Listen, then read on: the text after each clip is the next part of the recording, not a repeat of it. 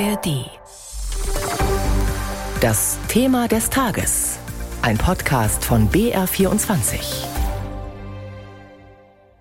Braucht es da im Journalismus eigentlich noch echte Menschen? Das war letztes Jahr eine Frage, die leidenschaftlich diskutiert worden ist auf den Münchner Medientagen. Kurz vorher konnte man nämlich schon sehen, wie viel künstliche Intelligenz allein der Chatbot ChatGPT auch in diesem Bereich leisten kann.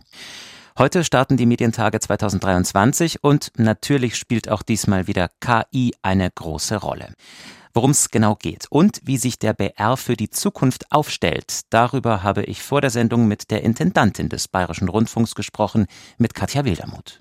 Frau Wildermuth, die Medientage stehen diesmal unter dem Motto Intelligence. Wo kommt die denn in Zukunft her, diese Intelligenz? Aus dem Computer oder immer noch von Journalistinnen und Journalisten? Ja, ich denke, wir werden uns am Ende des Tages mit beidem auseinandersetzen müssen. Es wird Einsatzmöglichkeiten auch im Medienbereich für künstliche Intelligenz geben, im Bereich der Verwaltung, im Bereich von Archivierung von Inhalten zum Beispiel, auch im Bereich Barrierefreiheit. Da profitieren wir ja jetzt schon davon. Und natürlich auch so was Simples wie lange Texte in kurze Texte zusammenzufassen und so weiter weiter. Das kann die KI ja jetzt schon. Und gleichzeitig ist es umso wichtiger, dass wir das journalistisch begleiten, indem wir einerseits schauen, okay, was passiert dort genau? Was sind die Quellen, auf die die KI zurückgreift? Ist das ein echtes oder ein Fake-Foto und so weiter? Da werden wir herausgefordert als Journalistinnen und Journalisten. Und was die Zukunft angeht, glaube ich, und da gibt es ja auch viele Untersuchungen, die in die Richtung gehen, dass die Menschen uns sehr, sehr dafür schätzen werden, für unser Homemade by Natural oder Journalistic Intelligence, also das, was wir besser können als die KI, nämlich rausgehen, recherchieren, mit den Leuten reden, selber Themen setzen, all das, was nicht schon im Internet steht. Und da sind wir uneinholbar. Und da ist der Bayerische Rundfunk gerade dadurch, dass er so eine hohe qualitätsjournalistische Kompetenz hat, wie hier bei BR24, aber eben auch so stark in der Region verankert ist mit Reporterinnen und Reportern in einer sehr, sehr guten Position. Das heißt, Sie sehen keine Gefahr für den Journalismus durch KI? Ich sehe keine Gefahr. Ich sehe eher für uns eine Chance. Genauso wie ich in vielen Gesprächen jetzt auch das Gefühl habe, dass all das, was uns ja auch alle umtreibt, nämlich die Gefahr durch Social Media, die Filterblasenbildung, auch die Demokratie-Skepsis, die wir immer wieder an der einen oder anderen Stelle hören, das glaube ich, wird dazu führen, dass Menschen den politischen, ökonomisch unabhängigen Qualitätsjournalismus von Jahr zu Jahr mehr schätzen, weil wir einfach etwas bieten, was die ganzen Maschinen und auch die amerikanischen Plattformen nicht können. Das Nutzungsverhalten der Menschen ändert sich ja. Digitale Angebote werden immer wichtiger, was jetzt nicht heißt, dass lineare Angebote nicht mehr wichtig sind. Wir beide unterhalten uns ja hier auch gerade im ganz normalen Radio bei BR24 und das hören auch viele. Wie schaffen wir es denn in Zukunft, die einen mitzunehmen, ohne die anderen zu verlieren? Das ist ja sowas wie die Gretchenfrage für uns alle. Also wir merken ja in den letzten Jahren, wenn wir zurückschauen ähm, und gucken Sie sich BR24 an, wie sich Mediennutzungsverhalten geändert hat, aber wie wir unsere Angebote auch schon angepasst haben. Wir haben diese sehr starke BR24-App, die sozusagen Radio und Fernsehen ergänzt. Wir werden im nächsten Jahr eine große Kraftanstrengung machen, nämlich wir werden für die BR24-App und dann natürlich auch in der Nutzung für Radio und Fernsehen täglich eine Sondersendung aus einer bayerischen Region anbieten, von unseren Kolleginnen und Kollegen aus den Korrespondentenstudios direkt vor Ort. Wir haben außerdem als BR, wenn Sie so wollen, das Luxusproblem, dass wir ja ganz treue Publika haben. Es gibt ja Leute, die hören bestimmte Sendungen seit vielen, vielen Jahren, sowohl im Radio wie im Fernsehbereich. Und selbstverständlich fordert das auch unsere treuen äh, Hörerinnen und Zuschauer immer wieder heraus, wenn sich dort was verändert. Gleichzeitig sehen wir eben, ich sag nur mal ein Stichwort, die 15- bis 24-Jährigen gucken äh, Videoinhalte nur noch zu 19 Prozent linear. Das heißt nicht mal mehr 20 Prozent, jeder Fünfte guckt zu einer bestimmten Uhrzeit, der Rest guckt inzwischen zeitsouverän. Und im Audiobereich hat bei denen auch die Podcast-Nutzung, die Radionutzung schon übertroffen. Das heißt, wir werden mit der Zeit gehen müssen, um weiter so stark zu bleiben. Und darum geht es ja am Ende. Wir haben einen Auftrag von der Gesellschaft, nämlich substanziell zum Zusammenhalt der Gesellschaft und der demokratischen Meinungsbildung beizutragen. Und das können wir nur, wenn wir möglichst viele erreichen. Nochmal zum Stichwort alle mitnehmen. Das bedeutet ja, es braucht ein möglichst breites Angebot für möglichst alle in der Bevölkerung. Und da bilden wir als Medienmacherinnen und Medienmacher wohl nicht immer so die volle Vielfalt ab, was zum Beispiel Herkunft oder Bildung angeht. Was können wir da machen? Was schlagen Sie vor?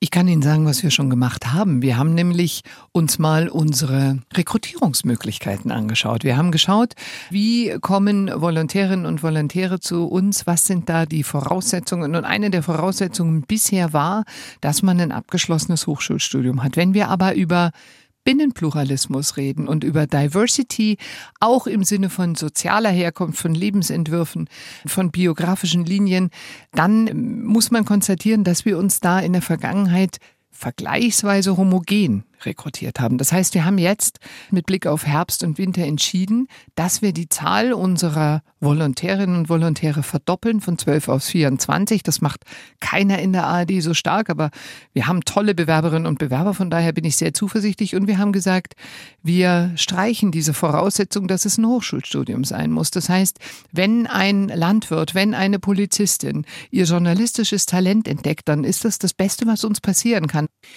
Wir leben ja derzeit in ja sehr angespannten, schwierigen Zeiten, Kriege in der Ukraine und in Nahost. Die Gesellschaft driftet in mehreren Bereichen auseinander. Wo sehen Sie da die Rolle des öffentlich-rechtlichen Rundfunks?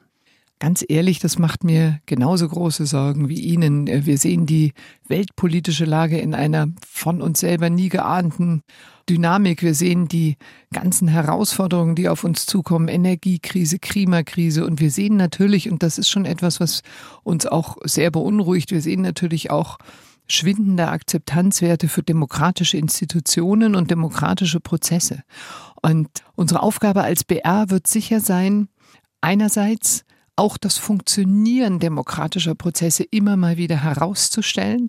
Wir begleiten alles, was politisch und was gesellschaftlich passiert, kritisch. Das ist auch richtig. Das ist unsere Rolle, gleichzeitig immer wieder auch zu zeigen. Und dafür haben wir ja ganz tolle Angebote im BR auch schon, wo funktioniert was. Und andererseits Formate zu stärken, die die Gesellschaft zusammenbringen. Ob das Formate sind, die Vereinsleben abbilden und da gibt's alles von Volksmusik bis Breitensport oder ob das Formate sind, wo man miteinander ins Gespräch kommt, zum Beispiel unser Alltime Classic 50 Jahre alt und so aktuell wie nie, jetzt red i. Also Formate finden, wo Leute miteinander auch gerne streiten können, aber auf der Basis von unumstößlichen Fakten. Und dafür braucht es natürlich am Ende unseren öffentlich-rechtlichen und politisch und ökonomisch unabhängigen Qualitätsjournalismus. Im Januar wird dieser Journalismus, wird der BR 75. Warum, meinen Sie, werden wir auch noch den 100. und, ja gut, wahrscheinlich nicht mehr wir beide, aber andere, den 150. Geburtstag des BR feiern? Wenn man auf die Geschichte des Bayerischen Rundfunks zurückschaut in den letzten 75 Jahren, dann sieht man, dass der BR seine Stärke immer genau dadurch erhalten hat, dass er sich gewandelt hat. Wir hatten die erste Servicewelle, die erste Klassikwelle, die erste Infowelle. Äh, da sind wir ja nun gerade. Und ich bin total zuversichtlich, weil wir in der Belegschaft, unter den Journalistinnen und Journalisten, aber auch in der Geschäftsleitung so gut aufgestellt sind, dass wir bereit sind, uns zu wandeln. Auch wenn es an der einen oder anderen Stelle natürlich immer auch zu Unsicherheiten führt und der ein oder andere auch mal was liebgewonnenes vielleicht loslassen muss. Aber die Veränderung sozusagen aus einem Moment der Stärke heraus, das ist das, was man vom BR lernen kann. Und all das, was wir gerade gesagt haben, Qualitätsjournalismus, regionale Nähe und Mehrwert, also Public Value, das, was wir machen, was kein ProSieben macht und kein Netflix und kein Spotify. Das ist das, wofür uns die Leute auch in 25 und in 50 Jahren noch schätzen werden sagt die Intendantin des BR Katja Wildermuth. Und um die Zukunft des Journalismus geht's, wie gesagt, auch auf den Münchner Medientagen, die heute beginnen. Hallo, ich bin Ingo Zamperoni von den ARD Tagesthemen. Im Podcast Amerika, wir müssen reden, spreche ich alle zwei Wochen mit meiner Frau Jiffer über das, was die USA und das transatlantische Verhältnis im Allgemeinen bewegt. Besonders über den politischen Streit in der amerikanischen Gesellschaft, der ja so viele Themen durchzieht. Denn ähnlich wie das Land ist auch meine amerikanische Familie gespalten. Mein Schwiegervater etwa wählt Trump und die Republikaner, meine Frau ist von den Argumenten der Demokraten überzeugt. Vor diesem Hintergrund diskutieren wir über Steuern, Abtreibung, über Migration, Waffenrecht oder das komplizierte Wahlrecht. Es gibt also viel zu bereden in meiner Familie und darüber hinaus. Hört also gerne rein in unseren Podcast, zum Beispiel in der ARD Audiothek.